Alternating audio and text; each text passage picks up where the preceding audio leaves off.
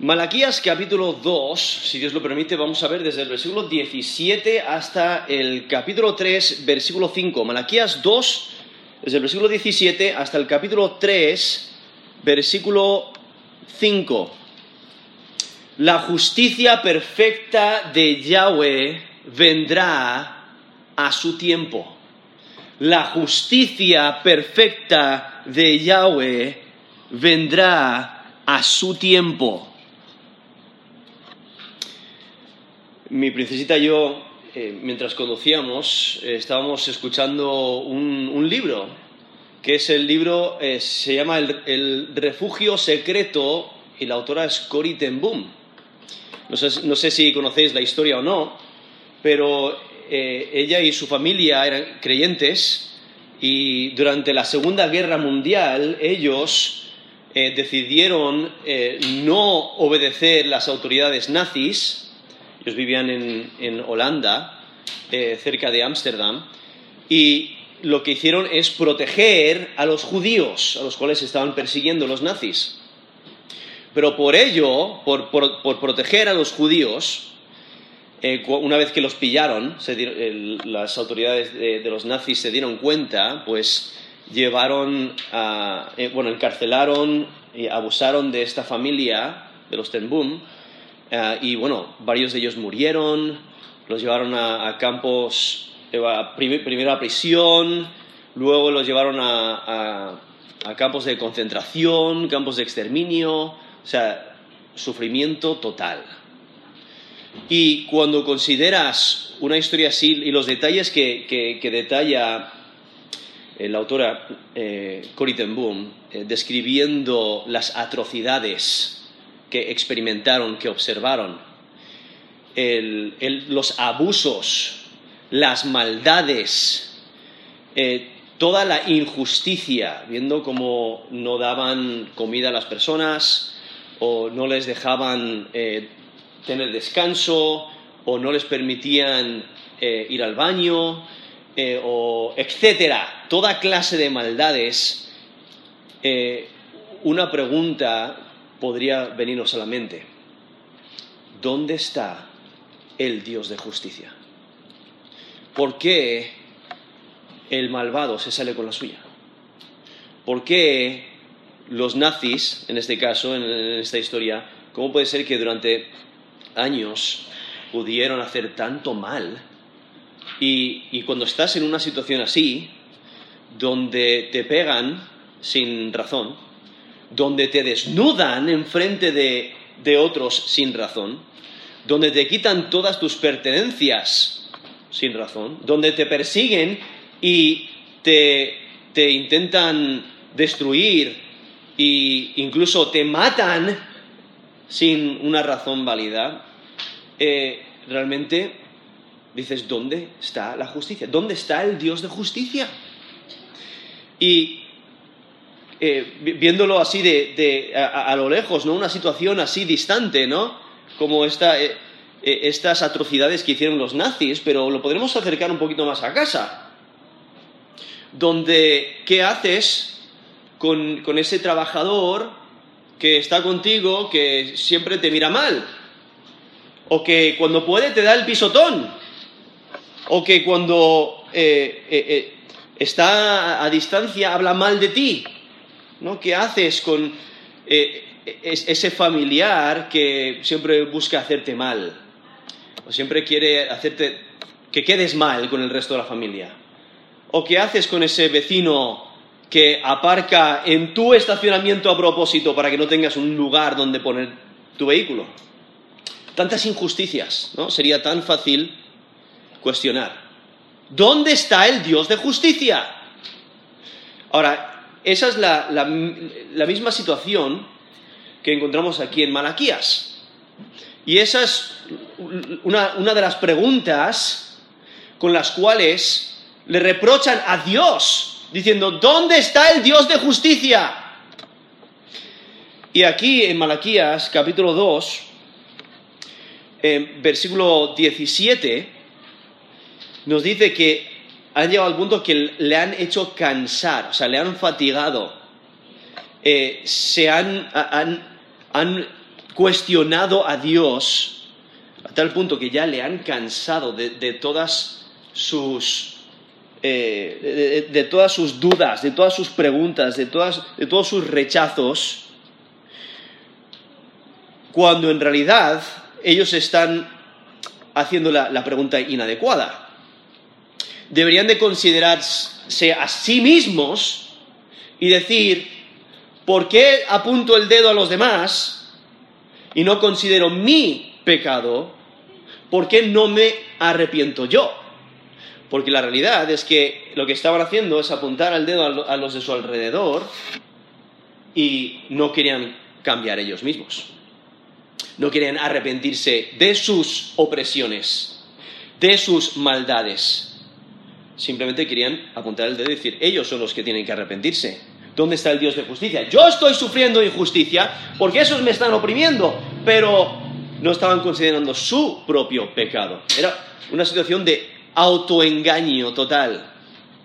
Y por ello han cansado a Dios, porque eh, eh, ellos persisten en sus maldades y cuestionan al Dios de justicia.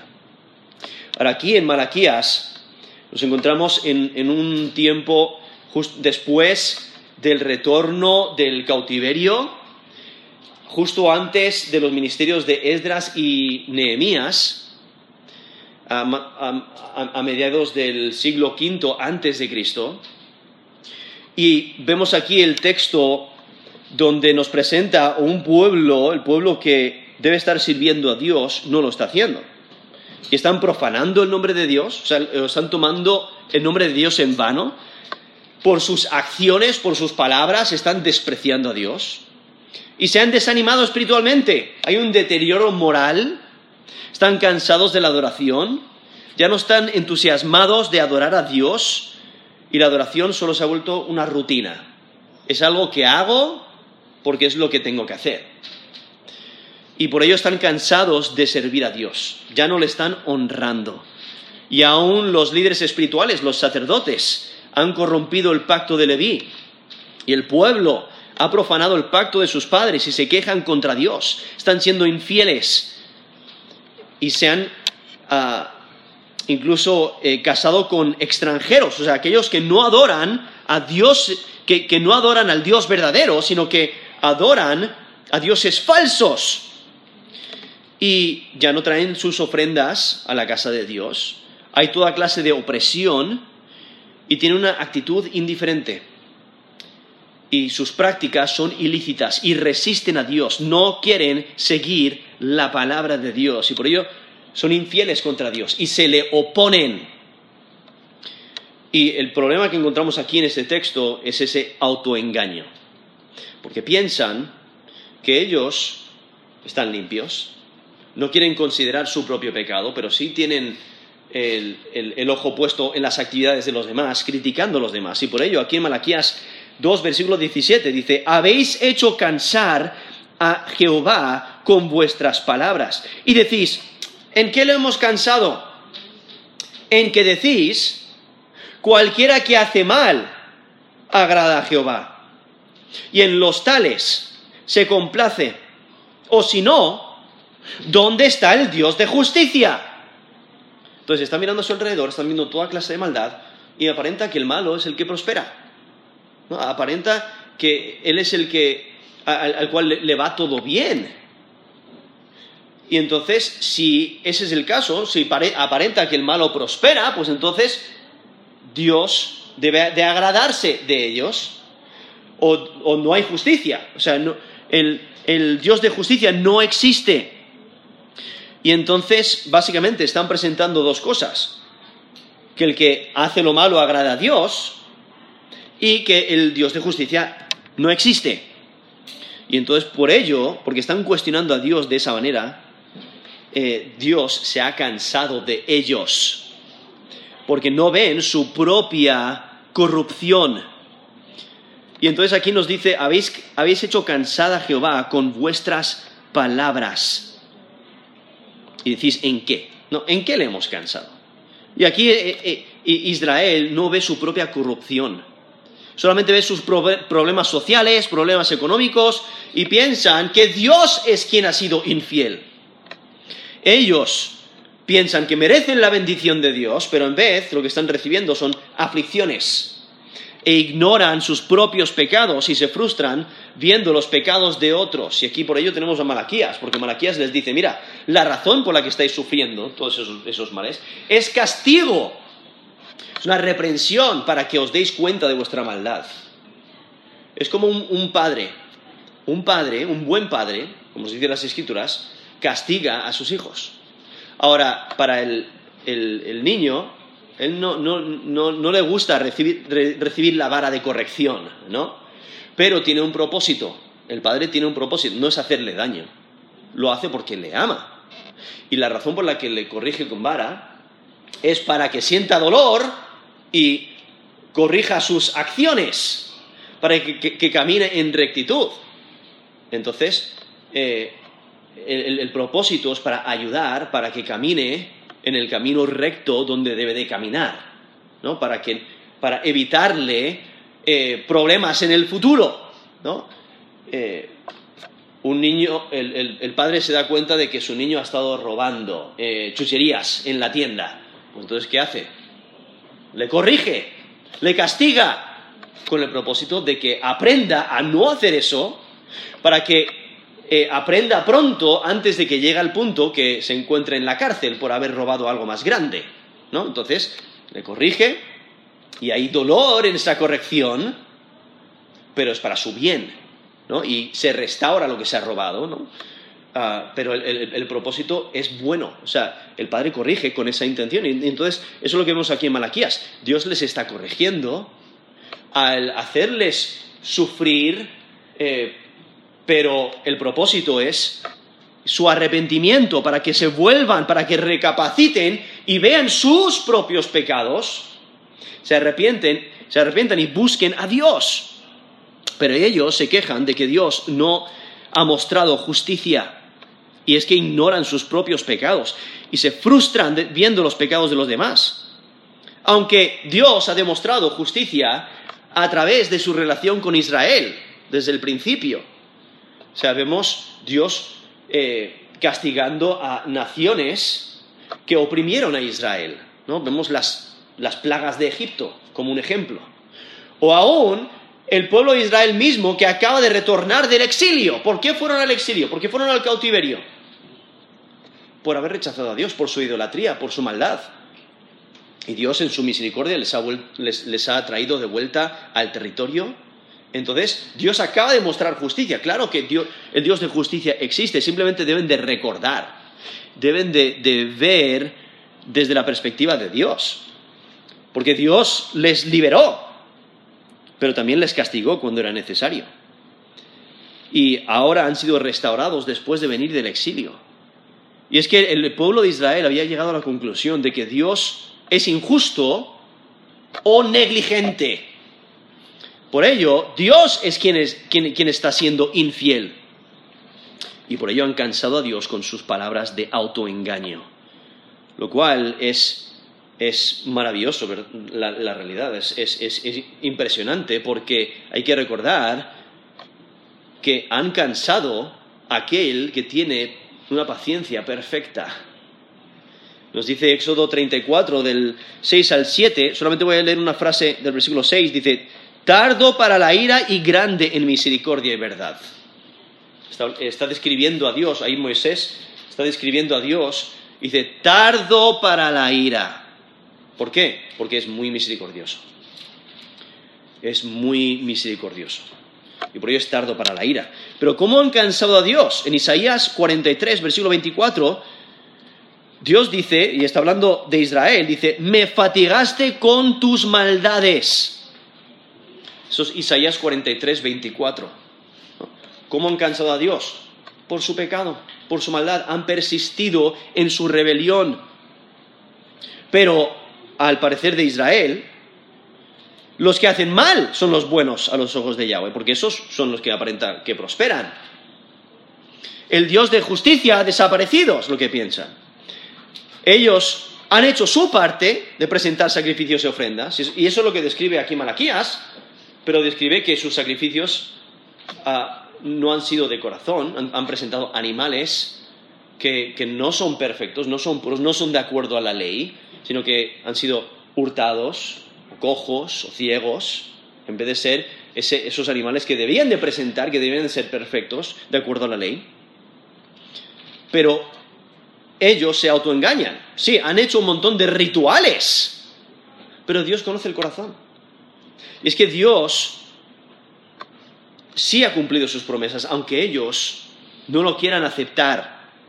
Y la razón es porque el criterio de ellos del bien y del mal está totalmente distorsionado.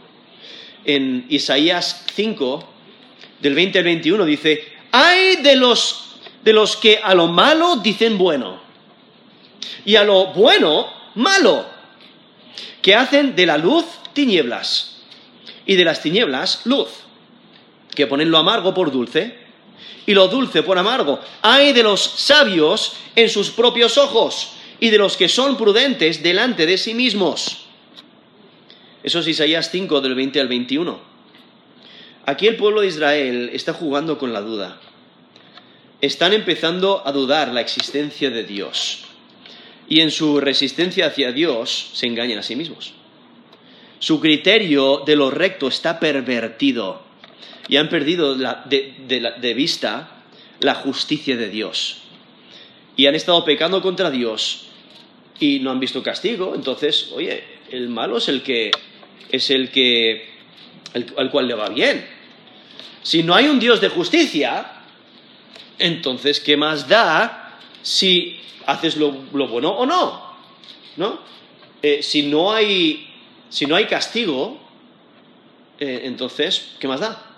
¿No? Y eso eh, yo enseñando a niños pequeños en mis clases, pues se nota. Si no pongo mano dura, en el sentido de que si no hay castigo por, por romper la regla, al final es, es un desmadre, ¿no? O sea, al final es, eh, es- todos hacen lo que les da la gana.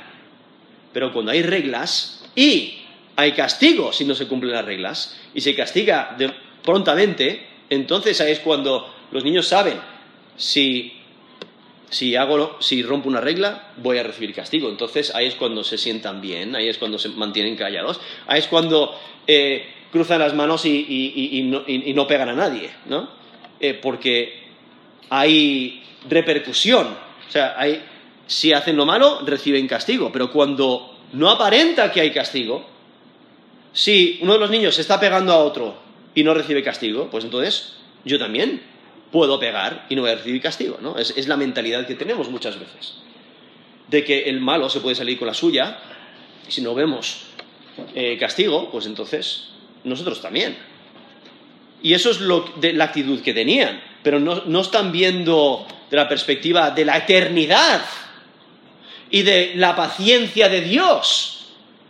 Dios deseando que todos se arrepientan de sus pecados y que procedan, eh, que, que- que- le busquen a Él, que le sirvan.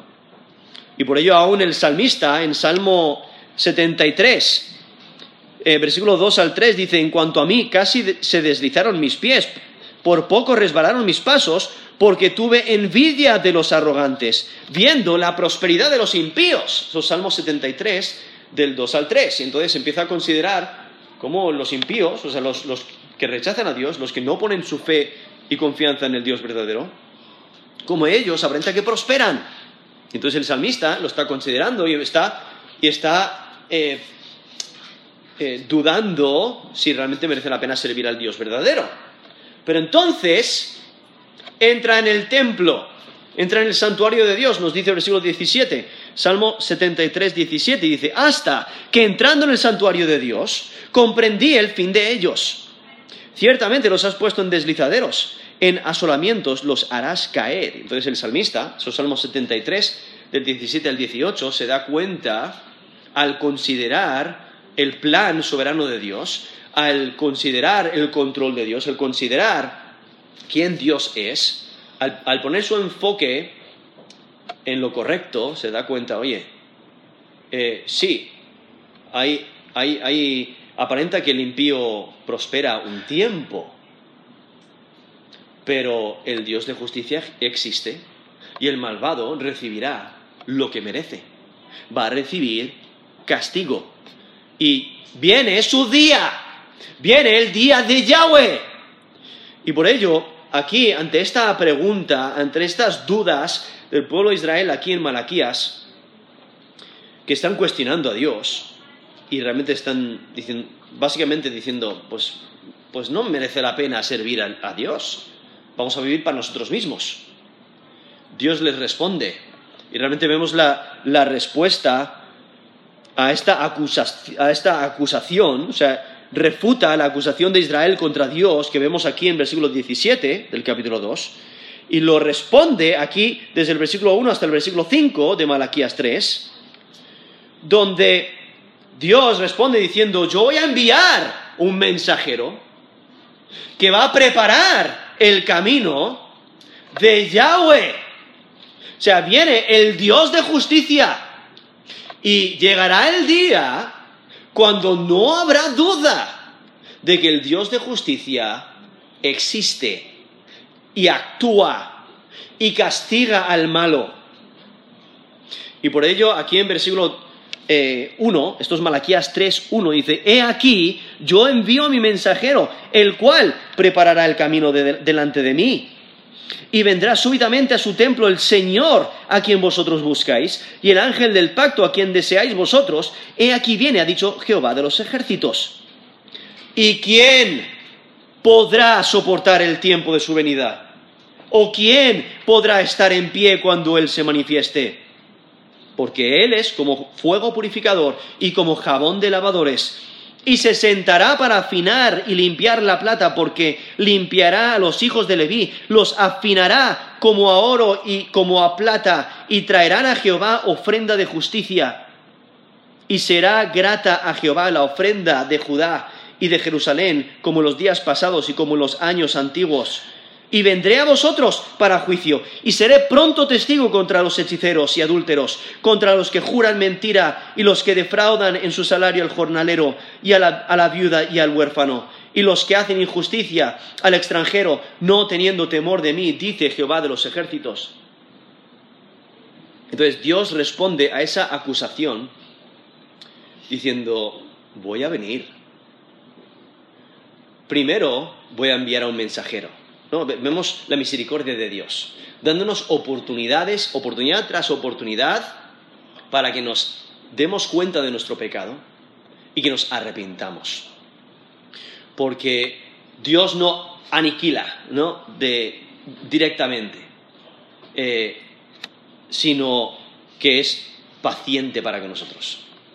No queriendo que ninguno perezca, sino que todos procedan al arrepentimiento, nos dice, nos dicen las cartas de Pedro. ¿no? Entonces, viendo eh, la paciencia de Dios. Y primero envía un mensajero. Y, dice, he aquí yo envío mi mensajero. Y es que Dios enviará su mensajero para preparar el camino para Yahweh. Y este mensajero viene antes del día de Yahweh, o sea, ese día escatológico de juicio, el cual nos lo describe en capítulo 4, versículo 5. Dice, he aquí yo envío al profeta Elías antes que venga el día de Jehová grande y terrible. Eso es Malaquías 4.5. Y este mensajero trae un mensaje que purifica, por eso lo vemos aquí en versículo 2. Dice, esto es Malaquías 3.2, ¿y quién podrá soportar, soportar el tiempo de su venida? ¿O quién podrá estar en pie cuando Él se manifieste? Porque Él es como fuego purificador y como jabón de lavadores. Y lo que está haciendo es anunciando el día de juicio pero es un día diferente del cual ellos esperaban.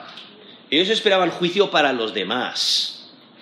Pero Dios dice, yo vengo para juzgar a todos los malos. Y en este caso os incluye a vosotros. ¿no? En este caso incluye aquí al, pueblo de Israel que pide justicia cuando ellos mismos son los que requieren justicia, requieren castigo. Es interesante porque trabajando con niños es, interesante ver cómo ellos actúan de una manera simple, pero realmente es como reaccionamos nosotros muchas veces, ¿no?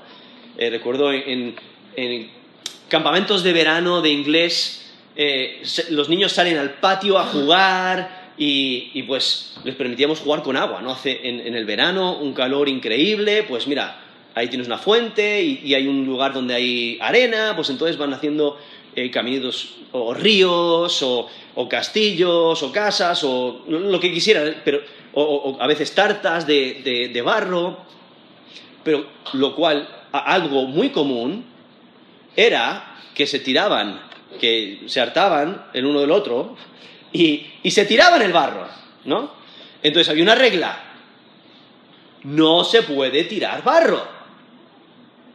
O sea, no puedes tirar piedras, no, etcétera, ¿no? Pero no puedes tirar barro. Entonces, era común que llegaba un niño, profe, profe, profe, y se, notaba que ya había recibido un poquito de amor de sus compañeros, porque ya tenía barro, tenía barro en la cara, en la camisa. ¡Están tirando barro! Vale, pues vamos. Eh, en, esos casos hay que ir rápidamente, porque, la diversión incrementa normalmente. Entonces, vamos, voy ahí, eh, estoy, eh, no se puede, recordar la regla, no se puede tirar barro. ¿Quién ha, tirado barro? Y de repente, lo interesante es que el que se ha chivado, el, que, se lo ha comunicado al, al profe, empieza a apuntar dedos y entonces los demás le apuntan el dedo a él también. Dice, pero si él empezó, ¿no? O sea, él mira los demás, pero no a sí mismo. Es culpable también. Y entonces eso es lo que está ocurriendo aquí. No quieren ver su propia culpabilidad, no quieren arrepentirse, quieren justicia. Y la justicia va a venir. Pero ¿quién es el que recibe juicio? ¿Quién es el que recibe castigo? Todos los malvados.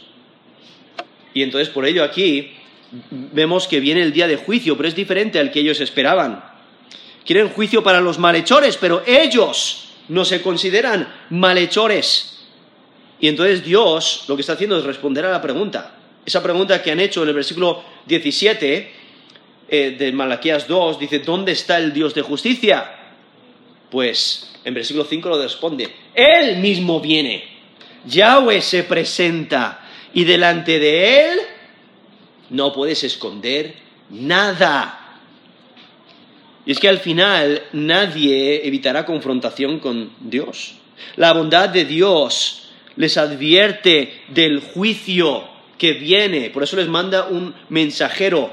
Y este mensajero quita los obstáculos para preparar el camino, para anunciar el día de Yahweh que viene y que las personas se den cuenta de su maldad se den cuenta de que viene el Dios de justicia, ese día viene, es seguro.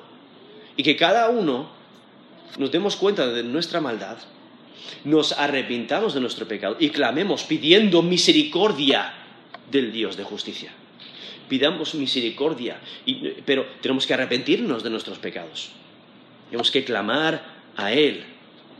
Y es que el mensajero eh, es quien prepara el camino del Señor, nos dice Isaías, Isaías 40, del 3 al 5, dice, voz que clama en el desierto, preparad camino a Jehová, enderezad calzada en la soledad a nuestro Dios. Todo valle sea alzado y bájese todo monte y collado, y lo torcido se enderece, y lo áspero se allane, y se manifestará la gloria de Jehová, y toda carne juntamente la verá, porque la boca de Jehová ha hablado. Eso es Isaías 40, del 3 al 5 anunciando, eh, eh, Isaías anuncia proféticamente esta voz, este, este personaje que va a preparar el camino del Señor. Ahora, en el Nuevo Testamento, este mensajero no es divino, sino luego en el, Nuevo Testamento identifica eh, el mensajero que prepara el camino de Yahweh es Juan el Bautista. Vemos en Mateo 11, del 7 al 11. Dice, mientras ellos se iban, comenzó Jesús a decir de Juan a la gente, ¿qué salisteis a ver el desierto? ¿Una caña sacudida por el viento? ¿O qué salisteis a ver? ¿A un hombre cubierto de vestiduras delicadas? He aquí, los que llevan vestiduras delicadas en las casas de los reyes están. Pero, ¿qué salisteis a ver? ¿A un profeta? Sí. Os digo, y más que un profeta. Porque este es de quien está escrito, he aquí, yo envío mi mensajero delante de tu faz, el cual preparará tu camino delante de ti. De cierto os digo, entre los que nacen de mujer no se ha levantado otro mayor que Juan el Bautista, pero el más pequeño en el reino de los cielos mayor es que él.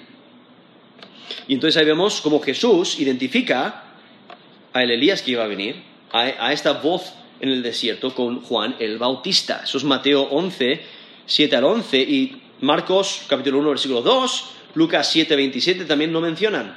Hace esa conexión entre este mensajero y Juan el Bautista. Y, y entonces, viendo cómo Jesús mismo identifica que Juan el Bautista es este mensajero que viene antes de Yahweh, lo cual identifica a Jesús como Dios, porque Juan preparó el camino para el Señor. Ahora, por ello, si el mensajero es Juan el Bautista, el Señor es Jesucristo. Por eso aquí nos dice, volviendo aquí a Malaquías 3.1, he aquí yo envío mi mensajero, el cual preparará el camino delante de mí, o sea, va, a preparar el camino delante de Dios, de Yahweh mismo, y vendrá súbitamente a su templo el Señor, a quien vosotros buscáis. ¿Quién es el Señor? Está profetizando sobre Jesús. El Señor es Jesucristo. Ahora, la función del mensajero es de preparar el camino para el Mesías y para limpiar, ¿no? Limpiando los obstáculos de la incredulidad por ello vemos a Juan, Juan el Bautista, preparando el camino para el ministerio de Jesús. Por eso le vemos en Mateo 3, del 1 al 3, dice, en aquellos días vino Juan el Bautista predicando en el desierto de Judea y diciendo, arrepentíos, porque el reino de los cielos se ha acercado, pues este es aquel de quien habló el profeta Isaías cuando dijo, voz del que clama en el desierto, preparad el camino del Señor, enderezad sus sendas. Juan el Bautista está preparando el, camino para eh, Jesús de Nazaret, el Cristo. Y entonces nos dice, aquí volviendo a Malaquías 3, versículo 1, nos menciona que vendrá súbitamente a su templo el Señor a quien vosotros buscáis. Y si recordáis, Jesús entra en Jerusalén y limpia su templo. Ahí nos lo describe Mateo 21 del 1 al 16. Entonces, viendo, viendo aquí eh, esta profecía de lo que va a acontecer, ¿no? para el tiempo de Malaquías aún es futuro, para nosotros está hablando de lo que ocurrió los tiempos de Juan el Bautista y de, Jesús, el, el Mesías. Y entonces aquí nos menciona el ángel del pacto. Si notáis, no solamente menciona el mensajero, menciona el Señor, pero dice, y el ángel del pacto a quien deseáis vosotros, he aquí viene, ha dicho Jehová de los ejércitos. Ahora, para el, para el ángel del pacto hay diferentes interpretaciones, pero dos de las principales para este mensajero del pacto, uno es que este ángel del pacto es idéntico al Señor, o sea, es la misma persona. Y la razón por la que lo piensan eso es porque tiene autoridad. Autoridad para purificar y juzgar. Y aún el Señor y el mensajero del pacto vienen, o el ángel del pacto, vienen al mismo tiempo. Y por ello algunos piensan que ese ángel del pacto se refiere al ángel de Yahweh, que vemos a, través del Antiguo Testamento, que realmente es, es Dios. Y si ese es el, si ese es el, caso, si esa es la interpretación, entonces desde el versículo 2 al versículo 5 mayormente serían en el futuro. Lo cual, esto es una interpretación bastante tradicional de la iglesia. ¿no? Entonces, que este ángel del pacto es idéntico al Señor. Pero otra interpretación principal, la cual yo creo que es más probable, es que los, dos mensajeros son la misma persona, o sea, son diferentes al Señor. Entonces, el mensajero que viene delante del Señor y prepara el camino es el mismo que el ángel del pacto. Y la razón es porque ese término ahí traducido ángel es el mismo término que se traduce en el mismo versículo mensajero. O sea, ángel significa mensajero. Y en el lenguaje original es el mismo término. Entonces, eh, aunque se traduce diferente aquí en la, la Reina Valera, realmente lo podríamos traducir mensajero y luego mensajero del pacto. Aquí lo traducen ángel del pacto, pero es el mismo término traducido mensajero. Al mismo tiempo, a Yahweh, o sea, a Dios, al Señor, nunca se le eh, nunca recibe el título de mensajero. ¿Por qué? Él es quien habla. Él es el quien manda el mensaje. Él no es mensajero de nadie, ¿no? Él es Dios. Entonces, por ello, eh, es más probable que esté hablando de, del mensajero, o sea, de, Juan el Bautista. De todas formas, aquí el, ángel eh, o mensajero, el ángel de Yahweh, que es sinónimo de Yahweh, aunque sí ocurre en las escrituras, en este texto no contiene ángel de Yahweh o mensajero de Yahweh, sino ángel del pacto, ¿vale? Mensajero del pacto. Por ello no es probable que se refiera a Yahweh mismo. Entonces el mensajero del pacto trae el mensaje del pacto. Él no es quien habla el mensaje. O sea, y, no es, perdón, él sí es quien habla, pero no es de quien habla el mensaje. Entonces, él, el mensajero, no es el tema del mensaje sino que Él comunica el mensaje que ha recibido. ¿Ha recibido este mensaje de quién? De Dios mismo. Y Él lo comunica. Entonces la función del mensajero también, hay que recordar, es diferente a la función del Señor. Porque el mensajero, ¿qué es lo que hace? Trae el mensaje que se, le ha comunicado, él lo, comunica. Él es un instrumento por el cual comunica el mensaje. Pero Dios es quien, de quien viene el mensaje y Él es el, tema del mensaje. Entonces, si, ese es el caso, entonces la interpretación del versículo 1 al 5 se cumplen durante el ministerio de Juan el Bautista. Y entonces, como mencioné, eh, a mi parecer es más probable que este ángel del pacto es el mismo que el mensajero, el cual el Nuevo Testamento le describe como Juan el Bautista, no le identifica como Juan el Bautista. Entonces, si Juan es el segundo mensajero también, del versículo 2 al versículo 5 describen el ministerio de Juan el Bautista. Y entonces el mensaje de Juan atraía a muchas personas, venían para escucharle, pero su mensaje no resultó siendo popular porque les estaba pidiendo que se arrepintieran de sus pecados y por ello no querían escuchar. Y entonces realmente vemos aquí un contraste, porque el pueblo de Israel, que ellos mismos son malhechores, están pidiendo justicia, están buscando al Señor, pero aunque buscan a Dios o dicen buscar a Dios, hay un contraste porque su deseo realmente es la maldad. Viven para la maldad. Por ello, en el versículo 17 del capítulo 2, nos dice, habéis hecho cansar a Jehová con vuestras palabras y decís, ¿en qué le hemos cansado? En que decís, cualquiera que hace mal agrada a Jehová. Y en los tales se complace, o si no, ¿dónde está el Dios de justicia? O sea, ellos mismos buscan la maldad y se agradan de la maldad. Nos dice el Salmo 10, versículo 3, el malo se jacta del deseo de su alma, bendice al codicioso y desprecia a Jehová. O sea, el malo, ¿qué es lo que, eh, de qué se goza? De de, hacer lo malo y de ver a otros malhechores haciendo lo malo y saliendo, saliéndose con la suya. ¿no? Alguien que, hace, que hace, trampas en un examen, que, se, ha, preparado notas o se, ha escrito notas en la mano para recordar, para no, tener que estudiar, llega al examen y entonces eh, eh, después, ¿qué es lo que hace? Se jacta, mira, me he salido con la mía, has visto ¿has visto eh, qué, chuleta me he hecho? ¿no? Aquí la llaman chuletas, no sé, pero entonces, ¿qué pasa? O, se han preparado algo para hacer lo malo, para salirse con la suya, entonces se, jactan de ello. Y otros dicen, wow, bien hecho, lo has logrado. ¿no? Eh, eh, es interesante que se están jactando de lo malo.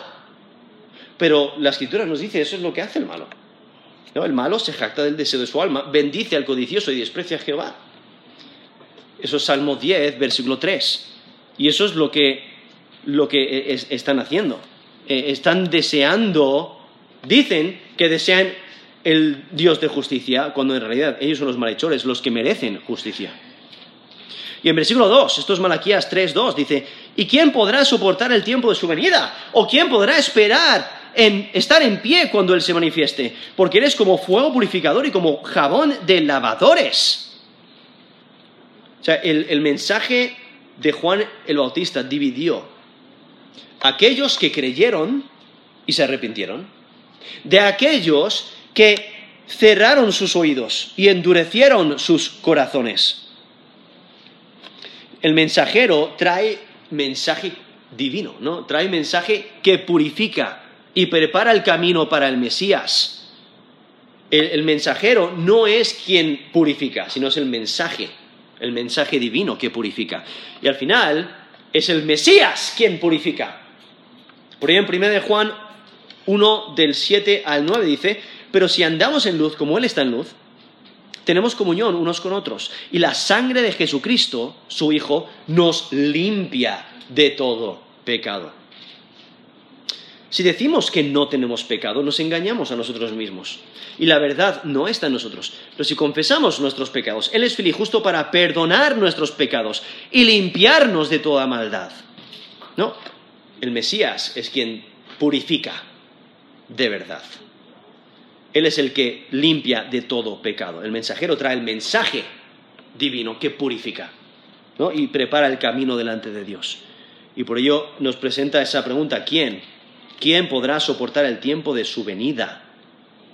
¿O quién podrá estar en pie cuando Él se manifieste? Porque Él es como fuego purificador y como jabón de lavadores. Entonces cuando Él se revele, cuando Él se manifieste, Él viene y, purifica. O sea, no puedes esconder nada. No puedes esconder nada de Dios.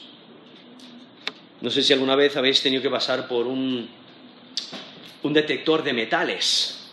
O quizás habéis viajado en avión y, hay diferentes países que tienen diferentes reglas.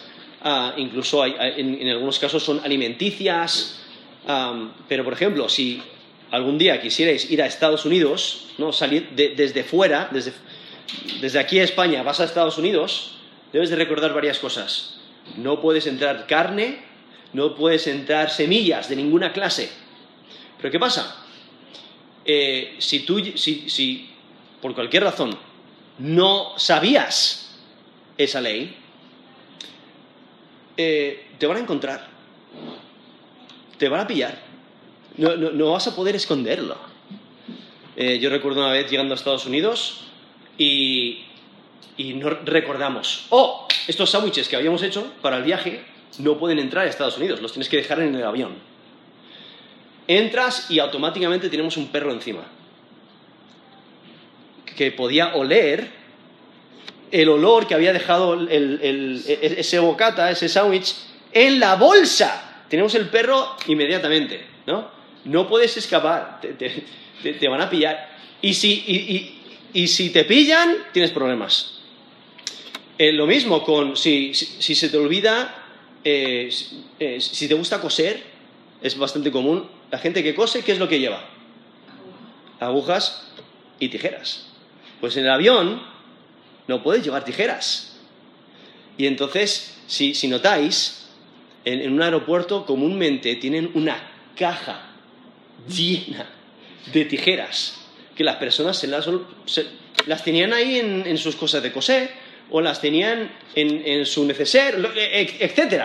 Pero ¿qué pasa? No han podido pasar ese detector de metales. O no han podido eh, pasar esa, esa observación. Les han escudriñado por completo y les han pillado. ¿no? E, es esa idea. Delante de Dios no puedes escapar su observación. Y delante de Dios, todo mal será castigado. Entonces, ¿quién podrá soportar su venida? ¿Quién podrá escapar? Porque imagínate si, si te escudriñan y, encuentran ese mal, automáticamente estás delante del juez justo que castiga. O sea, no tienes ninguna excusa. No tienes nada que decir porque estás condenado. Y por ello es tan esencial creer en el Mesías que anuncia este texto. ¿Quién es Jesús de Nazaret, el Cristo? ¿Quién es el único que salva? Como hemos leído, acabamos de leer ahí en 1 de Juan 1 del 7 al 9, Él es quien nos limpia de todo pecado. Él es quien perdona nuestros pecados y nos limpia de toda maldad. Y por ello hay que estar preparados para su venida. Y por ello necesitamos al Señor. Porque nos dice el Salmo 130, versículo 3, ya, es un nombre corto para Yahweh, ya, si mirares los pecados, ¿quién, oh Señor, podrá mantenerse? O sea, si no es por Jesucristo de Nazaret quien tomó nuestro castigo, quien tomó nuestros pecados sobre sí mismo y murió en la cruz por nosotros, pagando nuestra culpa, nosotros estaríamos condenados. Entonces, por ello es tan necesario creer en el Señor. Porque el día de Yahweh viene. El día de Yahweh viene. Y entonces aquí, en, eh, por eso nos dice, versículo 2, ¿quién podrá soportar el tiempo de su venida? ¿Quién podrá estar en pie cuando Él se manifieste? Porque Él es como fuego purificador y como jabón de lavadores, ¿no? Lo que purifica por completo, lo que lava y limpia. Y versículo 3 dice, y se sentará para afinar y limpiar la plata, porque limpiará a los hijos de Leví, los afinará como a oro y como a plata, y traerán a Jehová ofrenda en justicia. O sea, ¿cómo se afina estos metales preciosos? Como aquí menciona la plata, menciona el oro. ¿Cómo se afinan? Con fuego, con mucho calor y van quitando lo malo, la escoria, lo que no sirve, lo que no es de ese metal preciado.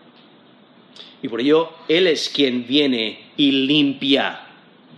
Y es que el poder para limpiar y afinar no está en el mensajero, sino en el mensaje. Lo que purifica es el mensaje de Juan. Por ello vemos a, Juan el Bautista predicando eso y, anunciando la importancia de arrepentirse de sus pecados porque viene el Mesías. Y nos dice Mateo 3, versículo 11, dice, yo a la verdad os bautizo en agua para arrepentimiento, pero el que viene tras mí, cuyo calzado yo no soy digno de llevar, es más poderoso que yo. Él os bautizará en Espíritu Santo y fuego, y su aventador está en su mano y limpiará su era, y recogerá su trigo en el granero, y quemará la paja en fuego que nunca se apagará. Entonces hace diferencia entre aquellos que creen, como el trigo que el Mesías recoge en su granero, y aquellos que no creen, que les echan esa paja, la queman en el fuego que nunca se apagará, describiendo ese lago de fuego que recibirán los que no creen en Jesús como Señor y Salvador. Eso es Mateo 3. Y el texto realmente es del versículo 5 hasta el versículo 12. Pero vemos aquí el ministerio de Juan el Bautista que prepara el camino del Mesías. Ese mensaje que proclamó produjo resultados en los ministerios de Jesús y de los apóstoles. Porque aún muchos, muchos, de los sacerdotes, muchos de los líderes religiosos creyeron y fueron purificados y cualificados para servir a Dios otra vez. O había muchos que se arrepintieron ante el ministerio de Juan el Bautista, que les pedía que se arrepintieran porque el reino de, los cielos se, se había acercado. Y porque se arrepintieron, porque fueron limpiados, fueron afinados, aún los hijos de Leví. Nos dice el versículo 4, será grata a Jehová la ofrenda de Judá y de Jerusalén, como los días pasados, como los años antiguos. Entonces ya podrán traer ofrendas y sacrificios, ya estarán preparados en el interior, no solamente de manera exterior, sino en, su interior, estarán preparados para estar delante de Dios y adorarle y servirle. Porque después de creer en Yahweh, entonces podrían ofrecer ofrendas de justicia como se hacía antes. Podrían presentar ofrendas adecuadas por ser hombres de fe que agradan a Dios. Y aquí al mencionar como en los días pasados y en los años antiguos, seguramente se refiere al tiempo de Moisés, ¿no? cuando eh, se estaba cumpliendo con fidelidad esa adoración. Pero vemos que algunos serían refinados. Y entonces en versículo 5 dice, y vendré a vosotros para juicio y seré pronto testigo contra los hechiceros y adúlteros, contra los que juran mentira y los que defraudan en su salario al jornalero, a la viuda y al huérfano, y los que hacen injusticia al extranjero, no teniendo temor de mí, dice Jehová de los ejércitos. Eso es Malaquías 3.5, viendo que Dios es quien viene. Y él, está respondiendo a esa pregunta de ¿dónde está el Dios de justicia? Pues Dios dice, yo vengo. Más vale que estéis preparados cuando venga. Ahora, ¿cómo puedes estar preparado para su venida? Creyendo en Jesús como Señor y Salvador. Porque Él toma la ira de Dios por nosotros. Y entonces viendo aquí, aquí en Malaquías 3, del 1 al 4, ocurren en la primera venida del Mesías y luego el versículo 5 tiene un cumplimiento más distante, porque viene para juzgar, vendrá a vosotros para juicio. Y, es que el mensaje de Juan el Bautista era para purificar y perfeccionar dentro de la comunidad, para separar al remanente piadoso y fiel. Y el mensaje de, Yahweh es de juicio. ¿no? Una vez eh, que cuando vuelva en su segunda venida, ese mensaje va a ser de juicio. Y ya no va a haber esperanza de arrepentimiento ya no va a haber esperanza de salvación, por eso tenemos que estar preparados para su venida. Y, es que Dios vendrá como juez. Y Yahweh aquí le presenta como juez y testigo. ¿Por qué es Dios testigo? Porque Él es un testigo perfecto no puedes escapar su, testimonio, no puedes escapar su observación. Nadie le puede sobornar. Como en los juicios de hoy, pues los testigos a veces le sobornan y el malo se sale con la suya. A veces eh, los, testigos no entienden la información o lo ven de una manera diferente o aún el, juez no juzga con rectitud. ¿no? hay tanta injusticia en los juicios de hoy, pero delante de Dios hay justicia perfecta. Y por ello Él es testigo. Dice, vendré a vosotros para juicio, esto es Malaquías 3.5, y seré pronto testigo contra. Y entonces menciona varios pecados y presenta una lista que no es exhaustiva, pero que representa a los incrédulos de todos los tiempos y lugares. O sea, representa a aquellos que persisten en su maldad, que no quieren vivir para Dios. Y por ello resume al final cuando dice no teniendo temor de mí. O sea, ahí resume a todos los que no conocen al Dios verdadero. Entonces presenta la lista cuando dice, seré pronto testigo contra los hechiceros, contra los adúlteros, contra los que juran mentira y los que defraudan en su salario el jornalero, y a la viuda y el huérfano y los que hacen injusticia al extranjero, no teniendo temor de mí, dice Jehová de los ejércitos.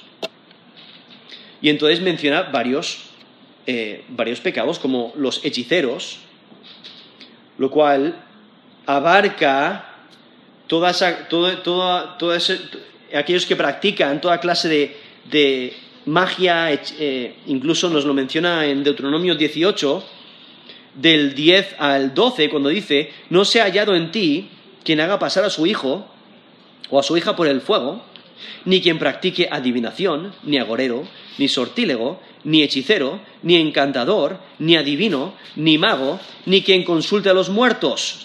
Esto es, Deuteronomio 18, 10, al 11. Versículo 12 dice, porque es abominación para con Jehová cualquiera que hace estas cosas, y por estas abominaciones Jehová tu Dios echa estas naciones de delante de ti. Eso es Deuteronomio 18 del 10 al 12. Y ahí eh, menciona varias categorías de personas que hacen todas clases de de adivinación, eh, ahí menciona el que practica adivinación, agorero, sortílego, hechicero, encantador, adivino, mago, quien consulta a los muertos, etc. ¿no? Pero aquí lo resume con hechiceros, que son abominables delante de Dios. Y aún menciona, también aquí en Malaquías 3.5, dice adúlteros contra los que juran mentira, con solamente ir a los diez mandamientos, ahí en Éxodo 20, del 14 eh, y el versículo 14 dice, no cometerás adulterio. Versículo 16 dice, no hablarás contra tu prójimo falso testimonio. Entonces involucra a los adúlteros y también eh, los que mienten, los que juran mintiendo. tienen falso testimonio. Pero también aquí Malaquías menciona, dice, los que defraudan en su salario al jornalero, a la viuda y al huérfano, y, a los que hacen injusticia al extranjero. Entonces, viendo diferentes clases de opresión. Pero ¿quiénes son los que necesitan protección? Bueno, pues eh, la viuda, que no tiene un hombre quien la proteja, especialmente en una cultura eh, como en, la, antigüedad, ¿no? Hay, en, los, tiempos de, Israel, eh, pues las, las viudas eran más vulnerables, aún también los huérfanos, los que no tienen padres para protegerles. O incluso los extranjeros, que, que, están lejos de su casa, de su hogar, de sus familias, están lejos, no entienden la cultura quizás, pues les oprimían. ¿Y quién es el defensor de la viuda, el huérfano y el extranjero? La escritura lo menciona varias veces, es Dios. Y por ello nos dice en Levítico 19, 10. Dice, no rebuscarás tu viña ni recogerás el fruto caído de tu viña. Para el pobre y para el extranjero lo dejarás, yo Jehová vuestro Dios. O en Deuteronomio 27, 19, maldito el que pervirtiera el derecho del extranjero, del huérfano y de la viuda. Eso es, he leído Levítico 19, 10 y Deuteronomio 27, 19.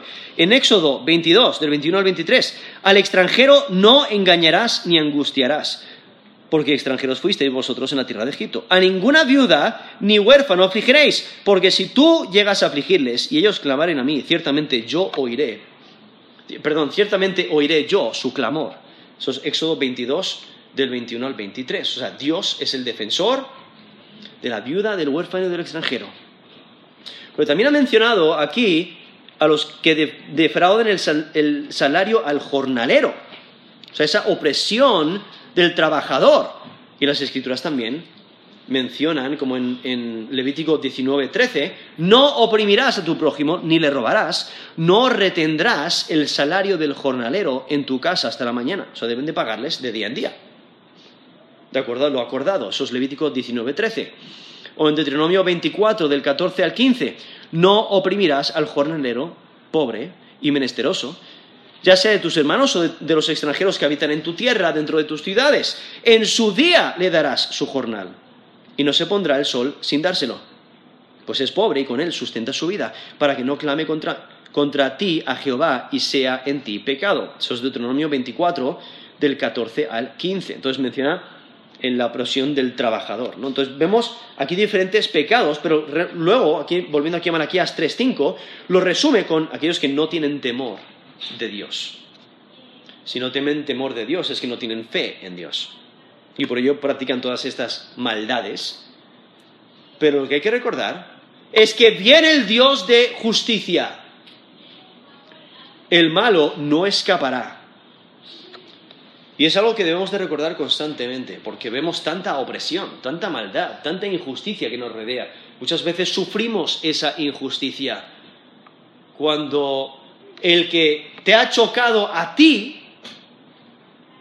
es el que eh, gana el juicio, ¿no? Y, entonces te culpan a ti por el accidente cuando te han chocado a ti en tu vehículo o toda clase de, opresión y maldad. Y entonces viendo aquí la justicia perfecta de Yahweh vendrá a su tiempo. La justicia perfecta de Yahweh vendrá a su tiempo. Por ello no te tienes que desesperar, no tienes que temer, no tienes que tener eh, miedo de qué va a acontecer y de lo que puedas sufrir, porque el Dios de justicia él continúa en control. Él continúa eh, organizando todos los detalles y su palabra no cae.